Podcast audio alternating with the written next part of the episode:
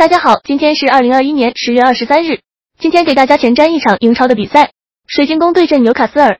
水晶宫本赛季在英超的表现一般，平局偏多，目前一胜五平二负的成绩位居下游。不过水晶宫本赛季主场一胜三平，未尝败绩，其中包括逼平热刺和莱切斯特城，主场的表现要比客场好不少。而纽卡斯尔目前三平五负，至今不胜。